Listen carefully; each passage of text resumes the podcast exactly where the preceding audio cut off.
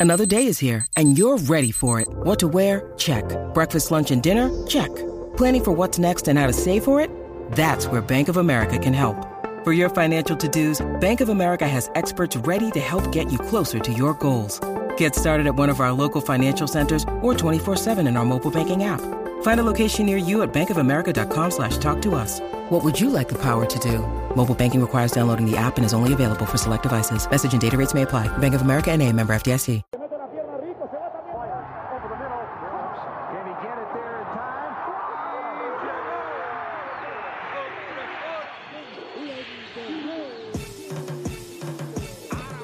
La línea en los deportes, ¿quién fue que la marcó? La garata y qué pasó por escuchar la garata, se me olvidó el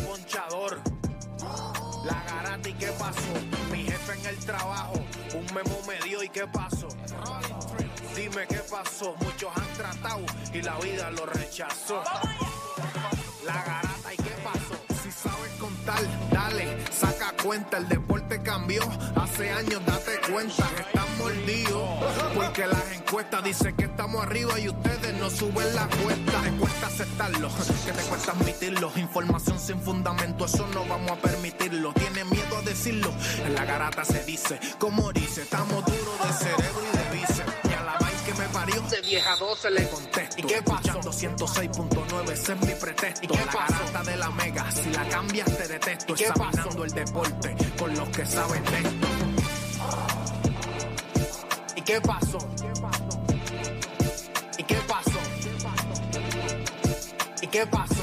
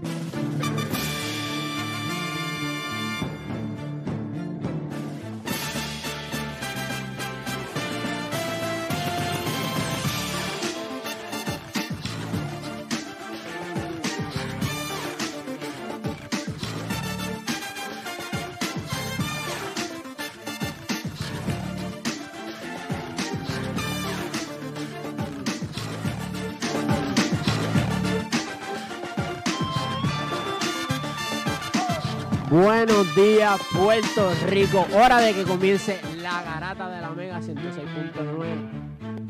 FM 95.1. Hoy me acompaña Juancho y Playmaker debe estar por ahí. Nos encontramos desde Power Solar en Ponce. Rey para meterle, Juancho. Rey para darle a esto. Sí, tenemos una mesita de, de corporativos. Chévere. Estamos, el aire está bueno. Todo está chévere. Play le, sal- le salvó la vida a un perro de camino. Y a rayos. Sí, sí. Hay un perro ahora mismo en Ponce. Dos perros que le deben la vida a Play. ¿Cómo así? Sí, deja que Play te cuente. Ay, mi. No me haga atrope- a- atropellar un animal. No, No me diga. Si me debe la vida, no lo atropelló. no lo atropellé. Fue al revés. Pero un irresponsable. Se tiró en el medio de la calle allí. Cruzó pero la avenida. La a lo loco. A lo loco. Sin pensar, sin mirar, como Milwaukee. sin mirar. Pero gracias a Dios. O a lo mejor el perro salió sobrado del pastizal cuando se enteró la noticia de Damián Lillard también. Pueden haber pasado muchas cosas, porque el perro sale del pastizal, los dos perros. Mira, necesito un chuchito. ¿No hay chuchito? ¿Tienes un chuchito por ahí? Aquí tiene un chuchito, lo contrario, no puedo, no puedo escuchar. Pero nada, gente, eh, como les digo, eh, hoy vamos a, tenemos, estamos acá desde Power Solar, acá en Ponce. Bien importante que me imagino que nosotros vamos a tener por acá en entrevista para que usted se entere de todo lo que ellos van a tener para acá, para ofrecerles, eh, ¿verdad? Durante, durante estas dos horas. Así que nada, no nos vamos a tardar mucho, así que usted no cambie de emisora porque la garata de la mega comienza ahora. Todo el mundo tiene un monstruo, un Aquiles, un Deporte PR, un Juancho o un Playmaker en su corillo. El problema es que en la garata los tenemos a todos. Lunes a viernes de 10 a 12 del mediodía, por la que siga invicta la mega. ¡Let's go! Si ya lo viste en Instagram, tienes tres chats de WhatsApp hablando de lo mismo y las opiniones andan corriendo por ahí sin sentido, prepárate. Arrancamos la garata con lo que está en boca de todos. Bueno, mi gente, oficialmente comienza la Garata de la Mega 106.995.1 y nosotros vamos a darle por acá rapidito. Recuerde que nosotros estamos en Ponce, acá desde Power Solar y en breves minutos nosotros vamos a tener por acá representantes de acá de Power Solar dándole a ustedes la información que usted necesita. Sabemos que estamos, ¿verdad? Esta es la temporada fuerte acá en Puerto Rico. Hasta ahora, gracias a Dios, eh, todo está en orden, pero usted sabe que si usted busca mejorar y salir de la dependencia de un sistema eléctrico que está hecho canto en Puerto Rico, pues mira, Power Solar es una gran opción para usted. Mira, vamos a darle por acá rapidito, muchachos, y yo creo que antes de todo, ¿verdad? De la noticia de Demian Lillard y todo lo que pasó ayer con Giannis y todo eso, me gustaría que cogiéramos un- unos segunditos porque ayer culminó lo que fue un proyecto que me dio eh, me dio mucha satisfacción que lo lográramos culminar ayer, que fue este es mi swagger. Ayer fue el capítulo de Carlos Correa, que en mi opinión, y gracias a Dios, ¿verdad? La opinión de la mayoría de la gente que pudo ver el capítulo, eh, pues fue a otro nivel. O sea, una conversación en donde él pudo hablar. Él, mismo lo dice en el podcast. O sea, ya él no habla con gente de la prensa, ya él no da entrevistas, ya él no va a Instagram Lives como hacía antes. Y en la misma entrevista, pues él reconoce, mira, lo hago contigo porque nos entendemos, porque estás dispuesto a escuchar opiniones distintas. Eh, se siente también seguro de la manera en la que nosotros manejamos la información. Pero, Juancho, ¿lo viste? ¿Qué te pareció? A mí me encantó. Yo creo que ah, no es un swagger usual. Primero cuando tú ves que es de una hora, tú sabes que es bueno. Y yo creo que es más una conversación con él que una entrevista. Tú hablas de diferentes temas con él. Y no quiero decir muchas cosas para que la gente también lo pueda ver. Porque yo creo que es un swagger que deben ver por la- el tipo de conversación y la explicación. Vamos a ser claros. De la forma en que él habla de Paquito Lindor, eso no lo hace cualquier pelotero. No. Porque el programa es de él. O sea, él- tú lo estás entrevistando y él saca una parte a explicarte a ti por qué Lindor es Lindor y por qué tú cuando vayas a, ju- a juzgar sus números, tú tienes que ver dónde él está. Y, en qué liga le está jugando. Él explica bien detallado a Francisco Lindor en dos minutos. Él lo explica bien detallado y por qué para él, él y Lindor son los dos shortstops más completos de grandes ligas. Está duro, ¿verdad? El- el- yo creo que la única, ¿verdad? Lo único que es a destiempo de esto es el hecho de que él esté lesionado ahora mismo y que, bueno, lo- hemos visto las expectativas con Minnesota era que un equipo que había que empujarlo para que pudiera hacer la postemporada y no hay duda, o sea, Minnesota es un equipo eh, que va a la postemporada. A mí me gustaron muchas cosas. Hay un clip eh, que está corriendo también eh, en la parte donde él dice que a la gente no le gusta la verdad.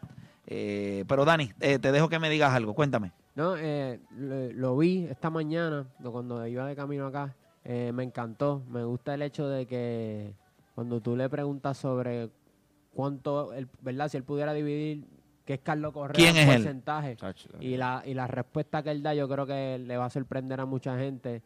Carlos, Carlos es un tipo bien down to earth, bien real. Y sé que puede sonar clichoso, pero hay muchas cosas de, las que él menciona y habla que nosotros tendemos a ser bien fuerte con él y a juzgarlo, especialmente cuando declinó. Pero cuando tú ves el lado de él, la versión, lo que él cuenta, es bien difícil no empatizar. Es bien difícil tú decir, ah, ok, pues este, el sacrificio que hizo, pues valió la pena.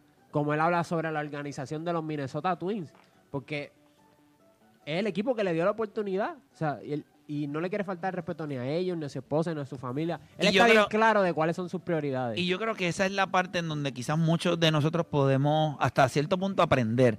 Mira la parte cuando él explica, sí, todo el mundo estaba diciendo que él tenía que jugar en el clásico. Ellos estaban haciendo todo lo posible para que él pudiera jugar en el clásico. Le pregunto si le molestaba el hecho de que tenía que darles explicaciones a la gente y él dice, no, ese es mi trabajo. Excelente respuesta. Mi trabajo es contestar preguntas. Y el hecho de de que en un momento dado él dice, mira, esto se hizo de esta manera,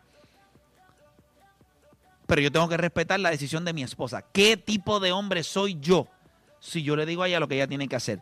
Y yo creo que es ahí le da un tapaboca a todo el mundo. Hasta sus mismos compañeros de, de- de peloteros que a lo mejor no les gustan los medios. o sea, porque Es correcto. El, de- el tú decir, no, eso es nuestro trabajo como pelotero, contestar preguntas. Al que no le gustan las conferencias de prensa, dice, "Dale, este tipo, mano. O sea, Pero es difícil, de- debe ser, o sea, él dice que es parte... Que, que le guste. Vamos a hablar claro. o sea, Bueno, cuando tú de tienes la capacidad de controlar las narrativas, cuando tú tienes la capacidad de contestar, no importa lo que te pregunten, a ti no te va a molestar. Inclusive te puede parecer divertido porque ves el intento de otros de tratar de buscar algo donde él mismo dice, mira, mira lo que él dice. Cuando pasa el revolú de los, de los guantes de, que él hace el comentario de los guantes de Derek Jeter, él dice, pues fíjate, yo, yo estaba en este Instagram Live, pasó esto, entonces a ellos los llamaron porque querían seguir estirando ese chicle. Querían seguir, y él dice, cuando ustedes, la, la, la media, como él le dice, Sí. tiene un soundbite, pues ustedes lo van a explotar. Él dice, yo lo entiendo. Yo no lo voy a juzgar por eso. No, él está haciendo su trabajo ahora. Ya yo sé dónde yo voy a hablar. O sea, él no le molesta que tú hagas tu trabajo, porque tu trabajo es conseguir sonidos que hagan la, la entrevista y que hagan que el contenido se mueva. Ahora, ¿cuál es mi trabajo como pelotero? Ah, me tengo que cuidar. Esto es un lugar en donde yo pensé que estaba como en la barbería, hablando con los panas, como cuando a veces yo estoy allí con Gaby, allí en Mr. Barbero, que uno es pepita cualquier cosa, pero si hay una cámara que te está grabando, no puede ser de la misma manera. Porque alguien va a coger esa información, la van a llevar a los medios y van a hacer, o sea, lo malo de las opiniones es la interpretación. Yo creo que esa es la parte más difícil y yo creo que por eso el mundo hoy día es menos opinionado. La gente, no es que la gente no tenga una opinión, es que todos los días la gente tiene más miedo en dar su opinión. Sí, pero ¿cómo la van a interpretar? Y te voy a decir por qué la gente tiene miedo de dar opiniones hoy día. Porque el mundo lo ríe en las minorías. Ya la mayoría no importa. Importa la minoría. Hoy día, una persona que tenga una opinión de la masa tiene que tener miedo porque si por alguna razón salpica a lo que es una minoría, las minorías hoy tienen más poder que las mayorías. O sea, piense nada más que nosotros vivimos en una sociedad, habemos 10 personas en un carro, en una guagua de esta este, de pasajeros, y 8 queremos ir para la izquierda y 2 quieren ir a la derecha. Pues el mundo se está moviendo para donde van los dos de la derecha, no donde hay 8 que quieren ir a la izquierda. El mundo se ha convertido en eso. ¿Qué pasa con eso? Pues la gente es menos opinionada. La gente ya no se atreve a dar una opinión. Y vamos a vivir tiempos bien interesantes en eso en los próximos, en el próximo año y medio de campañas políticas, porque van a haber posturas dentro del país. Hay candidaturas que se han lanzado que van a ser eh, candidaturas que van a ser eh, polarizantes, o sea, van a despertar pasiones, van a haber diferentes posturas. La pregunta es quién se atreve a hablar sobre esas cosas, que estoy seguro que va a ser el gran reto de, de- de lo que nos espera ya, ¿verdad? Ya cuando se lanzan candidaturas en este país, pues, pues ya comenzó eso. Así que la- las opiniones, y Carlos es un tipo opinionado, y él siempre va a dar su opinión. Me parece que Muy bueno. muy de- bueno. usted debe, mira, no tengo que gustarle yo. La realidad es que yo, yo no soy un tipo que trabajo para caerle bien a usted o trabajo para que yo sea, ah, yo no soy eh, Normando Valentín, Raymond Arrieta, estos son tipos que son cool, eh, están allí, están con el pueblo, está chévere, no los ves en controversias, o sea, yo no soy esos tipos. Yo voy a dar mi opinión, si yo le caigo bien, bien, si no le caigo bien, pues tampoco me importa, porque cuando yo me acuesto a dormir, solamente al lado mío duerme una persona. Si durmiera todo Puerto Rico, pues quizás me importaría, pero la realidad no. Eh, así que si puede ver este es mi swagger, yo creo que este es uno de mis favoritos. Me me- yo te voy a decir, todos me gustaron. Hacerlos todos me gustaron. Pero hay algo bien, bien especial eh, en el que le hicimos a, eh, a la Selección Nacional de Puerto Rico, el que le hicimos a Sander Sayas y a Alex Sintrón. Eh, Carlos Correa, yo he tenido la oportunidad de entrevistarlo. Lo, lo increíble de lo de Carlos es la conversación que tengo con él. Pero una de las cosas que más me llenó de orgullo es poder destacar a Alex Sintrón, que mucha gente Sí. pues sencillamente no sabe el rol que él juega en lo que son los Houston Astros y poder darle un lugar que no mucha gente en Puerto Rico se lo ha dado, pues me alegra. Y entonces no es que el lugar que no le han dado, es que se lo da Altuve, se lo da Bregman, se lo da Jordan este, Álvarez. Jordan Álvarez. Y yo creo que esa es la parte. Dusty Baker. Piense nada más Mi que usted en Puerto hermano. ¿Cómo? Mi hermano. Mi hermano, sí. Pero piensa nada más el hecho del desconocimiento de la importancia que tienen muchos fanáticos del béisbol de Alex Intrón y que tengan que ser los mismos protagonistas que usted fanático de ellos, que le digan, no ve, este tipo es el que, es, este tipo es el que me ayuda, este es el tipo el que se acerca a mí, el que me da, mira, esto no lo vamos a hacerlo así, lo vamos a hacer así, lo de Jordano Álvarez, que él mismo dice, esto es uno de los momentos más icónicos en la historia de Major League Baseball en playoff. Él me dijo exactamente lo que iba a ocurrir. Y él me dijo exactamente lo que iba a ocurrir. Piensa nada más que él, él vio ese momento antes de que sucediera. Y fue a- hasta cierto punto arquitecto de que sucediera de la manera que se dio. Así que eso estuvo durísimo. Adicional a eso, Damian Lillard, lo que quiero preguntarle, porque vamos a estar hablando de eso, ¿cuánto le sorprendió el hecho de que lo que se está reportando es que Miami nunca lo llamó? Nunca llamó a Portland.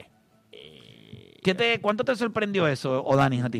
10, un 10. Yo no sé qué Miami está haciendo. Yo sé que Juancho puede mencionar que si el 2025, lo que sea.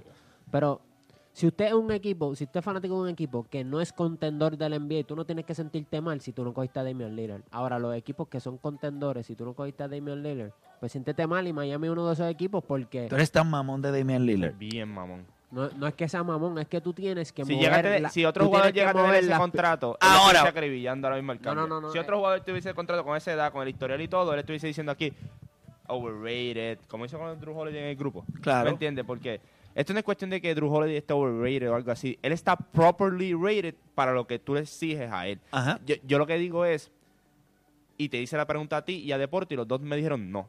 Damian Lillard llegaba a Miami, la cosa cambiaba. ¿Tú tenías a Miami favorito? ¿Tenías a Miami ganando el campeonato? No.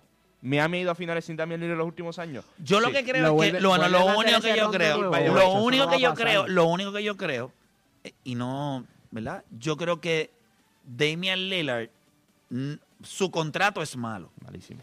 pero eso es lo que lo hace malo. Él como jugador en Miami le hubiese dado algo a ellos que ellos no tienen. Ah, no, claro. Pero es un jugador que puede anotar de manera desmedida el triple en transición. O sea, le da una dimensión que ellos no tienen. Y le, hacía, y le haría la vida más fácil a Jimmy Butler y al mismo Van Adebayo, Mm.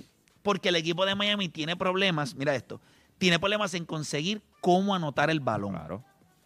Inclusive si en el 2025-26 ellos piensan coger a Giannis Antetokounmpo, ellos van a necesitar, claro, por un precio, pero ellos van a necesitar tiradores. Y un jugador como, como Giannis en Miami, por la cultura, por lo que ellos hacen, pues hace mucho sentido, pero aparece el dinero, no. El Pero- problema es el contrato. No, yo no entiendo qué está haciendo Miami. O sea, entonces tú vas a esperar a que Jimmy Butler se ponga viejo y se vaya No, sin no, no, contrato no, para entonces ahí no, no, competir. No, no, todo está entendiendo, todo está entendiendo. todo está Juancho. entendiendo. ¿Quién dijo que el Jimmy Butler es parte de la segunda faceta? ¿Quién Ajá. dijo que Jimmy Butler es parte O sea, de la tú segunda piensas que esto es un periodo de transición. Como Claro, Miami. Jimmy. Butler. A pesar de que llegara Espérate, a. Jimmy Butler lo cogimos nosotros, por más feo que suene, un experimento, funcionó, Miami se mantiene como contendor. Me da vida. te da y le enseñas a los demás agentes libres jóvenes que van a estar en el 2025, 2026. Nuestra cultura que te- funciona. Esto funciona si tú estás, eh, ¿verdad? Com- eh, committed a venir aquí y trabajar. Y nosotros vamos a conseguir piezas siempre. Lo hemos hecho en el pasado, lo hemos hecho ahora en el presente y lo vamos a hacer en el futuro. Eso es lo que tú vendes. Jimmy Butler no es parte de la... de- ok, Jimmy Butler estableció de que esto funciona. Sin un tipo como LeBron James, sin un tipo como Dwayne Wade. Eh, dos finales. Claro, si funciona con un tipo como Jimmy Butler, ¿qué puede pensar un tipo como Giannis? Si funcionó con él, va a funcionar conmigo de una. Entonces, ahí es que tú vendes eso. Él no va a ser par- Mira todos los contratos de Miami cuando se vencen. El contrato de Jimmy Butler no es casualidad. Y entonces, si tú miras el contrato de Damian Lillard, los So- últimos so- dos años so- son so malos. Lo de este año fue un flujo. O sea, tú como fanático reconoces que se supone que no estuvieran en esa Pero es que yo posición. te lo llevo diciendo a ti hace tiempo. Sí, pero- sí, sí. Y las dos finales, es lo que yo te estoy diciendo. Y las dos finales, por eso es que esta, por eso es que esta organización y de la forma en que lo hace es única. Fueron a dos finales con Jimmy Butler. En tu vida, ok, ah, cuando tú viajas a Jimmy Pero, Butler, ¿sabes lo miras- que- es que estamos asumiendo que en el 2025 ellos van a conseguir algo. No, Por no, no, digo- es- ellos están apostando a eso. Por eso, pero, o sea, si no ocurre, pues entonces ahí vamos Pues a señalar es- todas las veces donde habían oportunidades para atraer a alguien y no lo hicieron. alguien como y quién. habían llegado a Pero, la final. Dame- pero Damian Lillard no está en esa conversación. O sea, tú añades a Damian Lillard y el equipo de Miami no, es, no va a ganar no el tenía que ser. Damian Lillard. No tenía que ser Damian Lillard. pero que ahora mismo no es- ha habido ningún agente libre de nombre grande Desde que tú Kevin dirías de, de Kevin Durant No, que no, tú no, pero digas, es que, es que no tienes que traer un- una superestrella. Sí, sí, mencióname qué jugador a tú entiendes que, ok, es pues que mencióname, diciendo. ok, pero ¿qué que- jugador eres tú? Dame ejemplo. Tú podías hacer, tú, tú podías traer un tipo como OG Ananobi. Sí, sí, pero podías Pero traer eso, es en pero eso es en cambio donde En el- la- espérate, compitiendo con Drew y se reportó que Toronto estaba pidiendo prácticamente una matriz. piensa, pero piensa que, ok, piensa qué equipo ha ganado con una superestrella. Porque es, es usual. Jimmy Butler, todos estamos de acuerdo aquí que no es una superestrella. No lo es. No lo es. Ok, tú puedes decir, ah, Dallas ganó, pero Dallas, Dirk es una superestrella. Sí. O sea, Kobe es una superestrella, LeBron James es una superestrella, Stephen Curry es una superestrella. Estos equipos ganan con una superestrella. Miami no tiene. Entonces, traer un jugador como OG es tener un equipo sólido. Tú vas a ir a la final, te Pero vas no es una superestrella. eh, tú vas a ir a la final, Denver te va a dar cuatro bofetas como quieras. Tú vas a la final en la burbuja contra los Lakers, no tienes superestrella, que hizo LeBron James y Anthony Davis, te dieron cuatro bofetas en las finales. A pesar de que Miami jugó bien, pero en esta liga tú ganas mínimo con una superestrella. Y cuando estamos hablando de superestrella, no es en el ojo de la gente, Damian Lillard no es una superestrella. Eh, Es que ¿Tú piensas de la que tú, piensas, pensarías que, si- que esto sería un escenario favorable si Miami lograse conseguir a un tipo como Paul George y Giannis Antetokounmpo? Eso es, eso es una paja mental. Es que no pasa ya. ¿Cuándo fue la última vez que, que Sí, un pero big name fue a través de agencia libre y ganaron el Le- campeonato? LeBron James en Miami, por eso es lo ¿O que pasa. hace cuánto, pero, Juancho? pero, pero, pero piensa, Estamos hablando pero casi te estoy 10 diciendo- Pero el, equipo, atrás. pero el equipo que lo hizo fue el mismo equipo de Miami. Ok, piensa cómo lo hizo Miami. Yo lo venía hablando con Play. Tú de sabes, esto que, mismo es el tú camino. sabes que la situación de la liga y, y- Pero te voy a explicar y cómo, las reglas pero son te voy, a te voy a explicar cómo sucedió. Mira, yo venía con play hablando de esto en el camino. Antes el güey salió diciendo estupideces allí, diciendo incoherencia. Porque cuando tú dices, cuando tú mientes, tú quedas expuesto. Porque tú dices algo anteriormente y después cuando vas y dices otra cosa, tú quedas expuesto. Wade dice que él llamó a LeBron y dijo, ah, Kobe ganó el quinto campeonato, ¿qué vamos a hacer? Eso es mentira. En el 2006 ellos se reunieron y decidieron firmar una extensión de tres años. Ahí fue esa conversación. No fue cuando Kobe ganó el quinto anillo. Ellos sabían lo que iban a hacer. Lo que no ¿Qué- sabían era dónde. ¿Dónde? ¿Qué pasa? Cuando Kobe gana el quinto anillo, a lo mejor se intensificó de que ya esto es real, queremos jugar, pero ya eso se venía a ve- Ese fue venir. el detonante Pi- como para pi- hacerlo. piensa, LeBron James no querían darle la extensión de tres años. Él fue el de la idea de la extensión de tres años. LeBron James, Dan Gilbert no quería, no quería, pero al fin y al cabo terminó haciéndolo. Parrilli nunca se negó con Wade. Dijo, ¿tú quieres tres años? Parrilli lo vio ya. Parrilli dijo, ok, yo tengo a Wade. Él tiene buena relación con LeBron James. Él vio y dijo, yo me voy a jugar la carta de que quizás vengan a Miami a jugar. Estaba la carta después, se, se puso un poquito complicada la cosa cuando habían posibilidades reales de jugar en Chicago con Derek Rose. Pero él se jugó la carta y dijo, yo le voy a dar extensión a Dwayne Wade y yo voy a vender lo que yo tengo aquí. Y así fue que se formó el, el Big Three. Entonces, ¿qué pasa? Ahí cambia la regla de la agencia libre. Que cómo vienen los agentes libres, ahora es más por vía cambio para tú darle la oportunidad al mercado pequeño, etcétera, bla, bla, bla. Pero ¿qué otro agente libre fuera de Kevin Durant hemos visto grande en los últimos años? No. Kawhi quería ya jugar en Los Ángeles. Ya está. Y Paul George. Y por George vino vía cambio.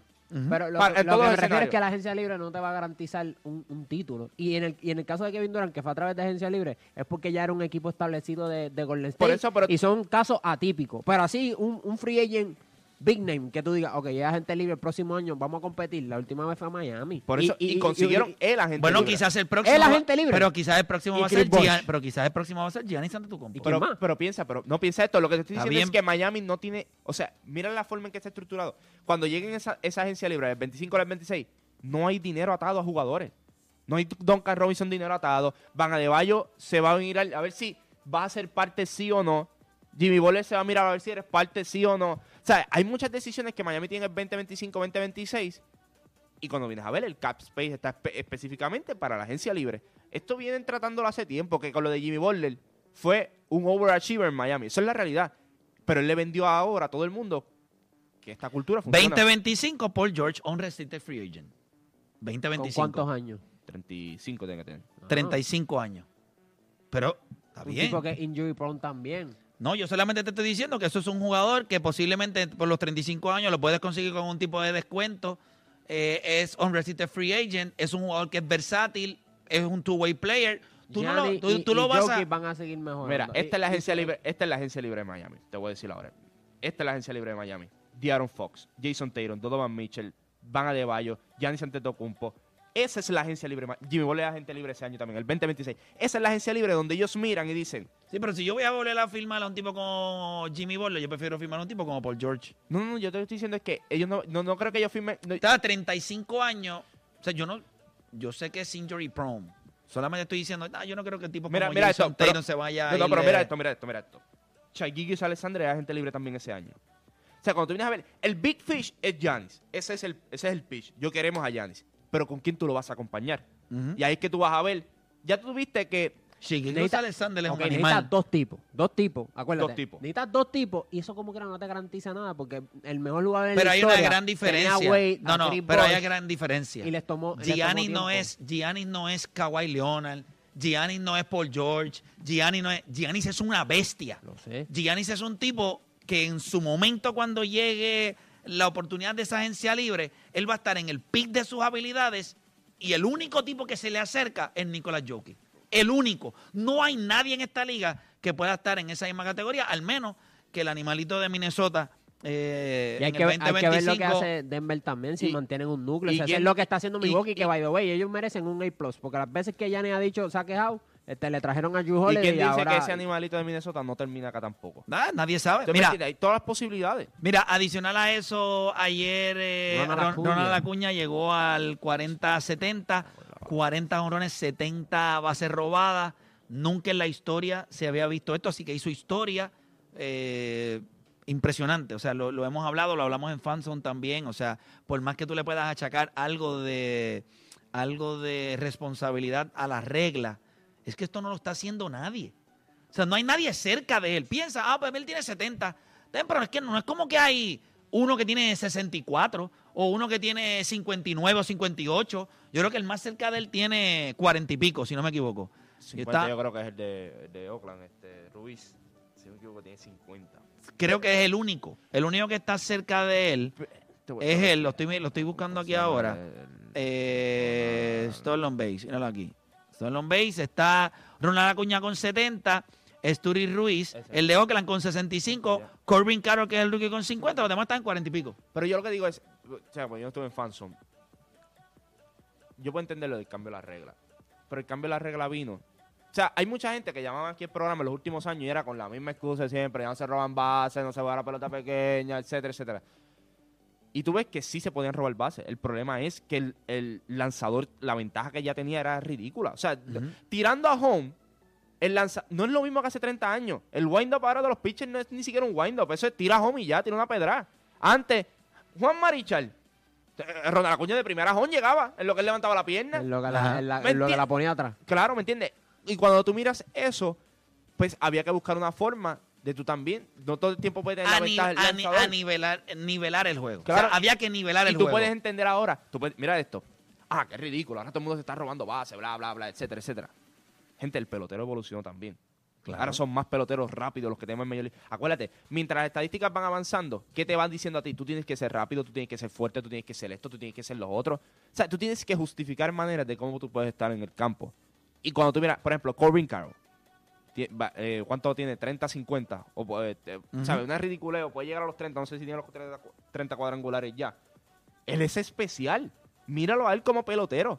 En Arizona, él es un pelotero especial. Tiene unas cualidades a otro nivel. Este Ruiz, la única forma en que puede justificar esta alineación es esas 65 bases robadas. Porque no es un tipo que te va a dar macanazo, no es un tipo que te va a dar 200 hits. Gente, Ronald Acuña dio 200 hits. Pa- para mí lo más impresionante no es las bases robadas, porque si tú tienes la velocidad, obviamente pues la regla te va a favorecer, pero piensa que diste 40 honrones también. Y no solo eso, nunca, nunca se había hecho un 30-60. Y tú, de la primera vez que cambias la regla, tú, tú viniste y haces 40-70. La- las cosas, las cosas, los, lo- las eras dominan, alguien adapta y es como el ajuste dentro del ajuste. Otro ajuste. En, el, mi- en los 90 nosotros veíamos y lo estaba buscando Vince Coleman con 77, Eric Yerling con 64, Barimón con 52, Brett Bowler con 51, Tim con 50, Tim Raines eh, a con los- 49. fuiste a los 90, no Pero- los pero- 80, Pero ¿me lo que voy es, en los 90 vimos muchos peloteros que robaban un montón de bases. Eso, eso nosotros lo vimos. Vimos a Ricky Henderson hacer lo que, lo que hizo, una estupidez. ¿Qué pasa? ¿En qué se enfocaron los, los, los equipos de grandes ligas?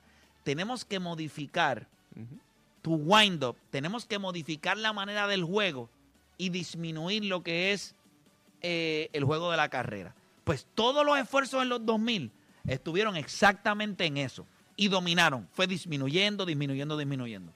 En algún momento el juego tiene que decir, espérate, ya la ventaja es absurda. Primero, todos tiran a ciento y pico de millas. O sea, son Los catchers, los cada vez tienen un brazo más y más y más, más fuerte. fuertes. ¿Cómo yo le permito a esta gente robar? Pues sencillo. Le tengo que decir a los lanzadores, mira, ya esto de virarte, porque espérate, muchos de los, y yo estaba viéndolo, muchas de las bases robadas están viniendo sin el, sin el lanzador tirar la primera base. No es como, pues eh, hay una, creo que como, como el 17 o el 18% de las bases robadas que se han hecho, se han hecho el, el- un pick-off attempt, el segundo, y ya me fastidié. Ahora yo no puedo volver a tirar porque si tiro y no te saco de out, te regalo la segunda. Solo el porcentaje más alto se está haciendo sin ni siquiera ver un pick-off move. So, ¿Sabes por qué? ¿Qué significa? Porque no hay adaptación todavía. Es correcto. El pitcher, el pitcher le va a encontrar el juego a él. Y, ahí- y pero por ahora no se, no se tiene que sentir mal. Hay una leve ventaja para el corredor. Mientras pero el esa pitcher ventaja, la tuvo, mientras el pitcher la tuvo, que el corredor miraba y decía, no, o sea, porque es lo que yo digo, la gente decía, ah, que ya no roban base. Hermano, ¿qué van porque a el, robar? pitcher, porque el pitcher tenía toda la ventaja del mundo. Más el Están hablando sobre lo de la adaptación y cómo los pitchers se fueron preparando para las bases robadas. Este, hay un caso muy interesante y es del, del catcher de para los 2000 de, de los Piratas que es Martin. Martin. Sí. Este, su pop-up time era similar al de Yadiel Molina, pero no tenían los mismos pick, este, pick-off en segunda base. Y era porque el pitcher de los de Pittsburgh no tenía la velocidad en el brazo. So, él podía tener pop-up time, pero si tu recta no está llegando a 97, 98, 99, pues ya pierdes tiempo. Y no, y no es un segundo, es que pierden milésimas de segundo, que es la diferencia entre un out y, y un save en y segunda ahora, base. Y ahora tienes tipos que tiran la bola a 99, Piensa antes, 98. o Dani, en el 80, la, la recta mayormente era 90 o 91. Ajá. Piensa tú tener un wind-up, levantar pierna, levantar brazo y tiras a 90 y a Sí, un 91. wind-up que era demasiado elaborado porque era toda una mecánica de llevo la bola detrás del brazo, levanto la aquí. pierna y encima cuando tiro, tiro a 92-93. Pues, coñazo, usted no puede ser tan bruto. Es obvio que los tipos van a mí y le van a decir, aquí yo me voy a robar todas las bases que yo quiera. ¿Qué pasa? Los lanzadores simplificaron el wind-up. Sim- eh, le añadieron Powell y Pepa a, su, a, su, a todos sus lanzamientos. Esas milésimas de segundo que tenían los corredores antes, ellos las fueron, eh, la-. La- se redujeron a posiblemente medio segundo menos. Ese medio segundo es la diferencia cuando usted se tira y usted lo toca. ¿Qué hicieron los corredores? Pues yo no me voy a tirar la segunda base, lo tengo que pensar porque tras que tira más duro, el wind-up es más simple. Ya tú no ves, yo creo que de los wind-up más elaborados en los últimos años que nosotros hemos visto es el de... eh, creo que era Strasburg, si no me equivoco, Y Kershaw con el. Con y el- Clayton Kershaw. Kershaw tuvo que cortarlo. By the way, su Kershaw- recta está bajita. Sí, So- pero Kershaw tuvo que cortarlo porque Kershaw entonces tuvo que virar la cabeza. Para mirar la primera, para, te estoy mirando porque entonces hago el pico porque soy zurdo. Y cuando vengo aquí, ahí voy a tirar. Y la ventaja era que tenía suelo, pero muchos lanzadores, eh, y no es que la gente no intentaba robar mucha base, lo que pasa es que el corredor se sentía que estaba en una desventaja. Y por lo menos a- la ahora... no te ayudaba. O sea, mira lo que pasa cuando tú le das algo de luz a los peloteros históricos. Imagínate los años que esa gente estuvo eh, pero, en, pero la- en la- por eso en la- es increíble. Piénsalo. En esos 80, ciento y pico de bases robadas, no daban 30 cuadrangulares. ¿Sabes? No 30, 60, eso nunca ha pasado porque no es normal. Este es 40, 70. Y Francisco Paquito Lindor también se convierte en el 30, cuarto 30. pelotero de los Mets en su historia. Entre una temporada de 30-30. Me gustó un montón cuando dio el jonrón ayer. se emocionó. So, él estaba aware de lo que Estaba para ser histórico. Así que eh, me imagino que van a haber idiotas que lo van a seguir criticando, pero una gran temporada para Francisco Paquito Lindor. Nosotros vamos a hacer una pausa y cuando regresemos, recuerde que nosotros estamos acá desde Power Solar, acá en Ponce, 2933 Avenida Emilio Fagot en Ponce. Así que nosotros estamos acá, vamos a estar en transmisión, puede, ya mismito vamos a tener entrevista, pero quiero que sepa que aquí hay ofertas. eh, eh, Power Plus, el Delta 2 Max Kit. Estamos hablando de batería extra, estamos hablando de la batería EcoFlow, estamos hablando de varias cosas, pero yo le prometo que en breve nosotros vamos a tener a alguien acá que nos va a explicar toda esta información que hay acá en Power Solar. Nosotros hacemos una pausa y cuando regresemos, ganadores o perdedores. Ganadores o perdedores. Los Milwaukee Bucks con el cambio de Damian Lillard. Hacemos una pausa y en breve regresamos con más acá en La Garata.